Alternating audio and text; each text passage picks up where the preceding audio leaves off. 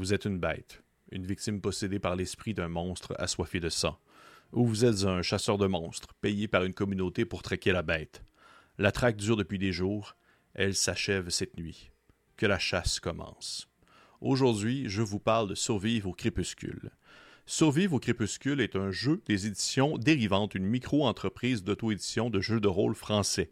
Ils ont entre autres fait publier leur jeu Polescar, qui est sorti il y a de cela un certain temps, et dont je me souviens avoir vu passer les publicités et les publications avec son visuel très attrayant.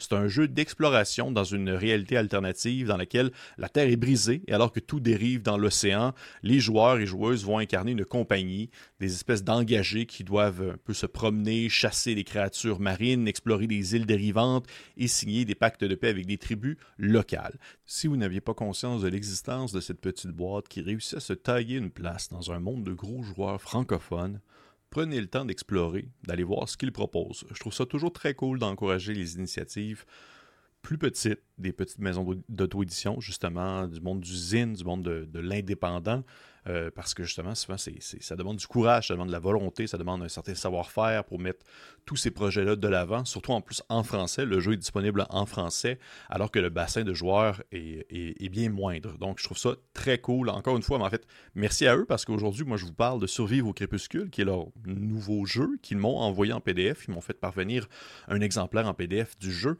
et je suis très content de pouvoir vous en parler. Donc, Survivre au crépuscule, c'est un jeu de rôle narratif à l'ambiance sombre et horrifique pour 2 à 4 joueurs avec des parties d'environ 60 minutes. Côté thématique, Survivre au crépuscule tire ses inspirations des jeux vidéo de type roguelite et die and retry. Pensez par exemple à Darkest Dungeon, pensez à Hades, c'est-à-dire l'utilisation de niveaux générés procéduralement avec euh, des hybrides de différents genres avec de l'action, de la tactique, mais à la différence des roguelike, des jeux qui sont roguelite ont souvent une fin euh, dévoilée avec un combat et un boss final. Et on, Survivre au crépuscule tire aussi de son inspiration de là, euh, l'affrontement contre ce fameux boss de fin. Mais au-delà de son inspiration, Survivre au crépuscule est un jeu de monstres, de bêtes qui vivent dans les bois et des chasseurs armés pour les traquer. C'est un jeu de dualité qui, de prime abord, repose son cadre exclusivement sur cette dualité entre le monstre et le chasseur. Ainsi, selon le nombre de joueurs et joueuses présents pour la partie, on va avoir plusieurs chasseurs ou plusieurs bêtes, de minimum de deux participants, un maximum de quatre participants. Vous comprendrez qu'il s'agit d'un jeu qui est sans maître de jeu. Et si jamais vous manquez d'inspiration concernant le cadre concernant dans quel endroit se déroule la partie, au-delà du contexte de la dualité entre le monstre et la bête, eh bien à la toute fin du jeu, on nous propose trois cadres de jeu pour, disons, instaurer une ambiance précise selon un contexte particulier. Entre autres, on a Notre-Dame de Paris en 1482 dans lequel les autorités parisiennes doivent chasser un alchimiste déchu qui se transforme en bête. Ensuite, on a euh, à Langogne en 1764 dans une commune de France, euh, la, la région est balayée par des vents humides durant un été difficile et la nuit, les troupeaux des locaux sont attaqués par une créature et les paysans, dans le fond, louent les services d'un chasseur de monstres pour se débarrasser de la bête. Et finalement, il y a aussi la Louisiane en 1933 dans les bayous, alors qu'un mal obscur tourmente les habitants, eh bien, il y a un chasseur qui est mandaté par la police fédérale pour aller régler la situation. Trois petites mises en contexte, trois petites mise en situation purement narrative, qui n'a aucune mécanique associée à elle, mais qui permettent une accroche facile pour un jeu qui est quand même très clé en main. Côté système fait particulier, Survivre au crépuscule n'utilise pas de dés. Il repose sur un système de jetons de couleur à piocher. Chaque joueur place dans un sac deux jetons réussite, deux jetons échec, deux jetons rage pour la bête, deux jetons trac pour le chasseur, et tous ces jetons doivent être de couleurs différentes. Chacun son tour, chaque joueur chasseur ou bête, va prendre son temps pour installer la situation, narrer un peu l'histoire, tenter une action en pigeant dans le sac. Selon le résultat, le personnage va réussir, échouer ou avoir la possibilité d'activer un effet particulier grâce à son jeton traque ou chasse qui offre des opportunités différentes selon euh, le personnage. Que vous soyez chasseur ou bête, ce n'est pas la même chose. Pour accentuer son effet ou au contraire le diminuer, un personnage peut piger un second jeton qui va lui permettre d'avoir des effets supplémentaires ou de limiter sur son échec. C'est un espèce d'effet de, de pousser sa chance parce que si vous avez un échec et que vous décidez de piger un second jeton pour essayer de atténuer l'effet négatif et que vous pigez encore une fois un jeton échec, eh bien là, c'est comme un super échec. Il se passe quelque chose d'encore plus terrible.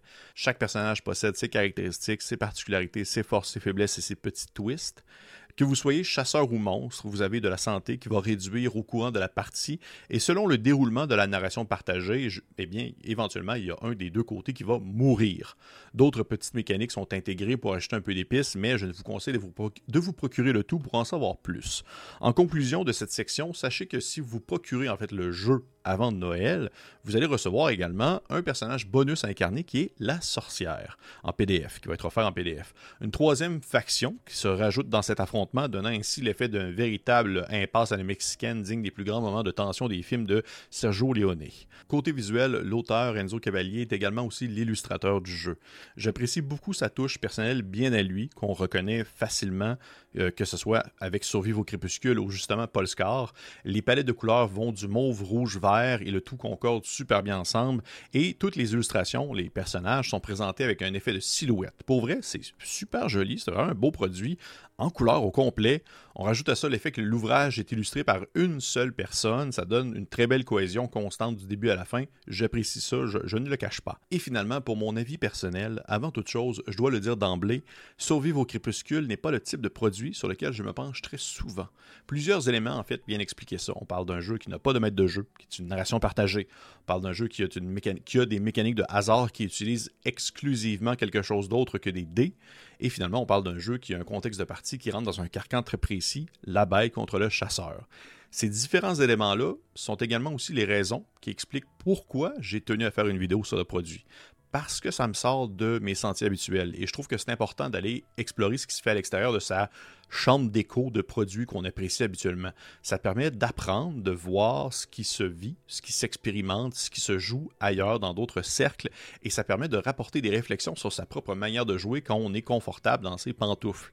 Définitivement, là, je, suis allé dans, quelque chose qui était très loin de mon spectre habituel, de ce dont à quoi je joue habituellement, et je vais l'avouer, mais j'ai beaucoup apprécié ma lecture de Survivre au crépuscule. De mon très humble avis, on se retrouve devant un jeu qui marche sur une très mince empruntant à la fois au jeu de rôle, mais aussi au jeu de société. Euh, pourquoi je dis jeu de société? Eh bien, parce qu'il y a une durée très précise dans le temps du jeu. Ça va jusqu'à la mort d'un des, deux, des deux parties, et parce que le jeu met aussi en affrontement deux ou trois ou quatre personnes qui sont directement opposées les, les uns aux autres. Mais attention, j'ai dit affrontement et pas compétition. Euh, c'est là où je trouve que la nuance se joue bien et elle doit être mentionnée.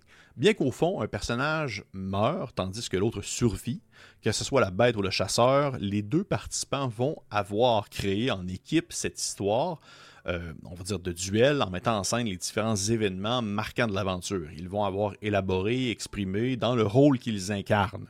D'où pourquoi il s'agit, selon moi, d'un jeu de rôle avant toute chose, mais qui va emprunter euh, à d'autres sphères ludiques. Et ça le fait pour vrai. J'ai trouvé que c'était vraiment efficace, en ma lecture bien sûr, parce que justement, il y a un petit côté créatif sur le déroulement de cet affrontement qui permet d'échanger des idées. Étant pas quelqu'un de compétitif pour deux sous, pour vrai, je, je, n'aime pas vraiment pas la compétition. Je gagnais souvent les trophées du bon esprit sportif dans les sports à l'école parce que justement, j'étais tout le temps comme Hey, bien joué tout le monde, ouais, c'est le fun de la vie. Alors, je, ne ressens pas ce besoin de compétitivité et c'est pourquoi j'ai l'impression que euh, je jouerais à ce jeu dans l'optique de juste raconter une histoire, peu importe si c'est moi qui survis ou non à la toute fin.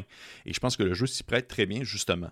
Il y, a quelque chose de très stimulant dans tout ça et on demeure tout de même dans un contexte d'action, de thriller et d'horreur. Et ça, bien, ça, c'est des thèmes qui viennent me chercher. Là. On parle quand même de la mort qui va arriver rapidement, qui va venir frapper, qui a des choses qui se passent, la bête de Gévaudan. Bref, il y a des choses qui se déroulent dans le jeu qui viennent, euh, on va dire, toucher des cordes qui euh, concordent dans ce que j'apprécie habituellement.